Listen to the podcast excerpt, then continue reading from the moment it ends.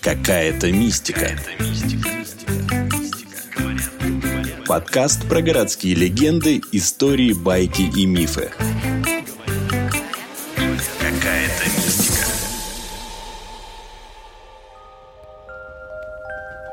Мы знаем такую историю, ну, легенду, да, когда Сталин, когда был на экскурсии вот на этой станции, он ходил между этими скульптурами и говорил такие слова «как живой, как живой». Причем изначально эти скульптуры были белые гипсовые, но как только Сталин вот так отреагировал на вот то, что он увидел, эти скульптуры сделали в бронзе. Вот, поэтому таким образом они стали уже, ну, не просто украшением, а они стали уже визитной карточкой московского метро.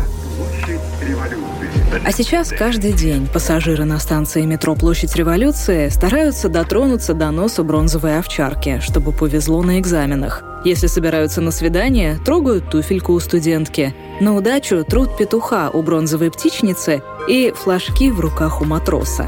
Как будто здесь есть какая-то магия. А может быть, она в удивительных судьбах тех, кто стал прообразом для этих скульптур? Как появилась традиция наглаживать собаку? Почему одного из петухов тереть наоборот ни в коем случае нельзя? И как матрос-сигнальщик влюбил в себя британскую принцессу? Кстати, почти все фигуры, кроме детских, чтобы уместить варочные проходы, пришлось изобразить либо сидящими, либо согнувшимися, либо вставшими на колено. Из-за этого ходила опасная шутка, что на станции показано, что весь советский народ или сидит, или стоит на коленях.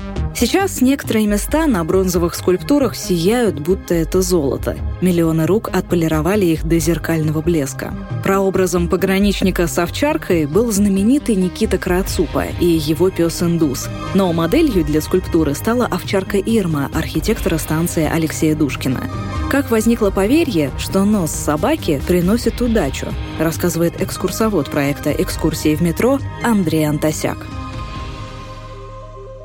Первые начали это делать, э, насколько мне известно, это студенты Бауманского университета, который находился там в нескольких э, станциях метро, вот как раз по этой линии. И считалось так, что если ты коснулся и потер нос собаки, которая замерла у пограничника, то тогда экзамен будет сдан великолепно. А если заднюю лапу собаки, то это значит зачет будет сдан великолепно. Причем тереть нужно не только одну фигуру. Этих фигур, они дублируются, их четыре в ряд. И как раз нужно было потереть по этой примете все четыре скульптуры, которые вот расположены на одной линии. И тогда все, ты сдашь великолепно этот экзамен и этот зачет. Также там есть традиция такая, что если ты проходишь дальше по центральному залу этой станции, там есть птичница, и у ее ног стоит петух, и вот слева петух затер до блеска, а справа он черный, его не трогают. И я долго думал, почему слева петуха натирают, а справа не труд. Причем есть такая примета, и даже в нескольких источниках я читал о том, что это дурная примета – потереть петуха, который справа. То есть это как бы считается петух для готов. Но почему слева труд, справа нет? Один из курсантов мне открыл эту тайну, он говорит так, что и в принципе в его словах я вижу долю правды, долю смысла в том, что изначально станция была тупиковая, то есть один вход был исторический, эскалаторный, а противоположный был тупиковый. И вот пассажир заходит в центральный зал, и вот есть такая традиция плюнуть через левое плечо, ну, как защита от нечистых сил. И вот как раз слева петуха труд на удачу, а справа не труд. То есть как бы считается, что слева это хорошо потерять. Вот. Также туфельку у студентки труд тоже считается, что это принесет удачу на свидании. То есть это тоже студенческий фольклор. Денег на цветы нету, но вот потер туфельку и свидание прошло прекрасно.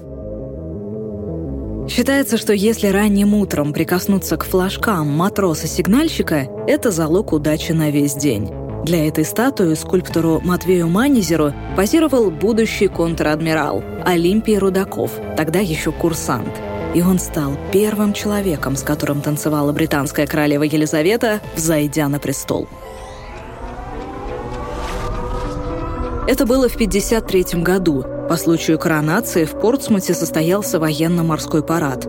Но по пути российский крейсер, капитаном которого был Олимпий Рудаков, попал в жесточайший шторм. Начало торжеств едва не пришлось переносить. По традиции, первой со вступлением на престол Ее Величества должна была поздравлять Россия. но корабль задерживался. И когда организаторы уже почти отчаялись, на горизонте появился русский крейсер. Не сбавляя скорости, он влетел на рейд и, отказавшись от лоцмана, начал швартовку. Встал на якорь в три раза быстрее британских нормативов. И этим произвел огромное впечатление на королеву. На награждение Елизавета II выделила русского капитана. Первыми в строю стояли американские и французские адмиралы, а за ними Рудаков. Но Ее Величество сначала вручило памятную медаль ему. На коронационном балу Рудаков преподнес Елизавете подарок советского правительства – горностаевую мантию. В ответ королева первый тур вальса подарила русскому офицеру, а после сама подвела его к своей сестре, принцессе Маргарет – а вот какая байка разошлась о том, что происходило дальше. Был еще один вальс, теперь уже с принцессой. Следом, опять нарушая все мыслимые традиции, королева предлагает аудиенцию, но не высоким представителям России, а вновь капитану. И они исчезают в ее кабинете. Даже невозмутимый премьер-министр Англии Уинстон Черчилль разводит руками и удаляется с приема. На следующий день принцесса Маргарет прислала на борт советского крейсера целое море роз. Откуда ей было знать, что у капитана аллергия на цветы, и он приказал раздать розы по кубрикам всем матросам. Позже к борту причалил катер с принцессой Маргарет. Видя, что ни в каюте командира крейсера, ни в кают-компании цветов нет, она выразила дворецкому недовольствие. Как это так? Ее распоряжение не было выполнено? «Ну что вы, ваше высочество, розы прекрасны, спасибо», — ответил Рудаков. «Но весь экипаж был так очарован вашим высочеством, что пришлось их раздать морякам». «Ах так», — благосклонно приняла объяснение принцесса. «Завтра вам доставят новые цветы». В очередной раз, навестив крейсер, она, абсолютно не смущаясь присутствия офицеров, заявила Рудакову, что русский офицер ей очень нравится, и она не прочь провести с ним время. Извините, ваше высочество, но тут до некоторой степени военный корабль. Уставы не разрешают его надолго покидать. Не принимаю никаких возражений, надула губы принцесса. И в моей сумочке уже лежит письменное разрешение королевы на десятидневное путешествие в вашем обществе по замкам Англии. Капитан был в замешательстве, но получил через посольство добро из Москвы на два дня отпуска. Из книги Олега Фочкина «Москва. Лица улиц. Продолжение легенд. Скорее всего, все эти слухи о неудавшемся романе – выдумка. Как и то, что на балу у королевы Рудакову поднесли бокал шампанского, а тот со словами «Да вы что, разве русские так пьют?» вытащил из стоявшей рядом вазы цветы, налил туда водки и залпом выпил. Матрос, стахановец, девушка-дискоболка. Ребятам, которые позировали скульптору Манизеру для этих фигур, тогда было по 20-30 лет, и их судьбы сложились по-разному. В одной из арок станции Площадь Революции спрятана статуя студента с книгой, которой люди до сих пор приносят цветы. Короткий рукав, вокруг него книги, и он так сидит, полуобняв колено, повернув голову в сторону. И вот эта скульптура, ты как бы можешь и пройти мимо, и не посмотреть на нее, но прототипом и моделью для этой скульптуры послужил реальный человек. Его звали Аркадий Гидрат. Это студент Российской спортивной академии, спортсмен. И он был чемпионом СССР по прыжкам в высоту, то есть спортсмен. И вот он закончил свой институт, и его призывают в ряды вооруженных сил. Он уходит, у нас советско-финская война. Он проходит эту войну, возвращается. В своем институте он поступает в аспирантуру, готовится к аспирантской вот своей работе, и начинается Великая Отечественная война. Он уходит на войну, там он оканчивает командирские курсы, воюет и пропадает без вести под Ленинградом, как раз на Синявинске Кавказских высотах. И получается, что вот у нас в Москве появляется вот эта скульптура, которой каждое 9 мая приносит живые цветы. Это делали сначала его жена, а потом его дочь, потому что для них он ушел на войну именно таким. То есть вот как, каким он запечатлен на этой станции, вот этой скульптуры. И это получается такой памятник неизвестному солдату, потому что они не знают, где его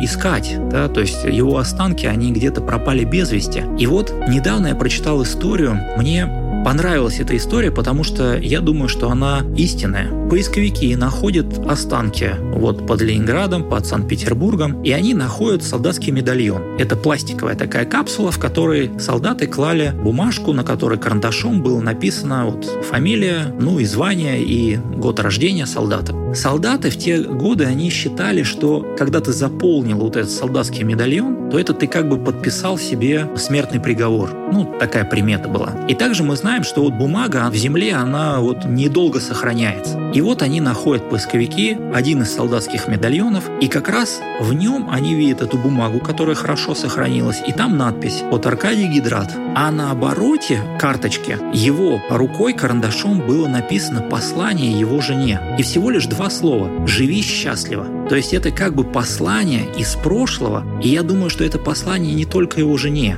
это еще и послание нам, современникам. То есть если бы вот люди того времени они могли что-то сказать нам и обратиться к нам, я думаю, многие из них сказали бы именно эти два слова «живите счастливо». То есть это обращение к нам. Поэтому живите счастливо. Живите счастливо.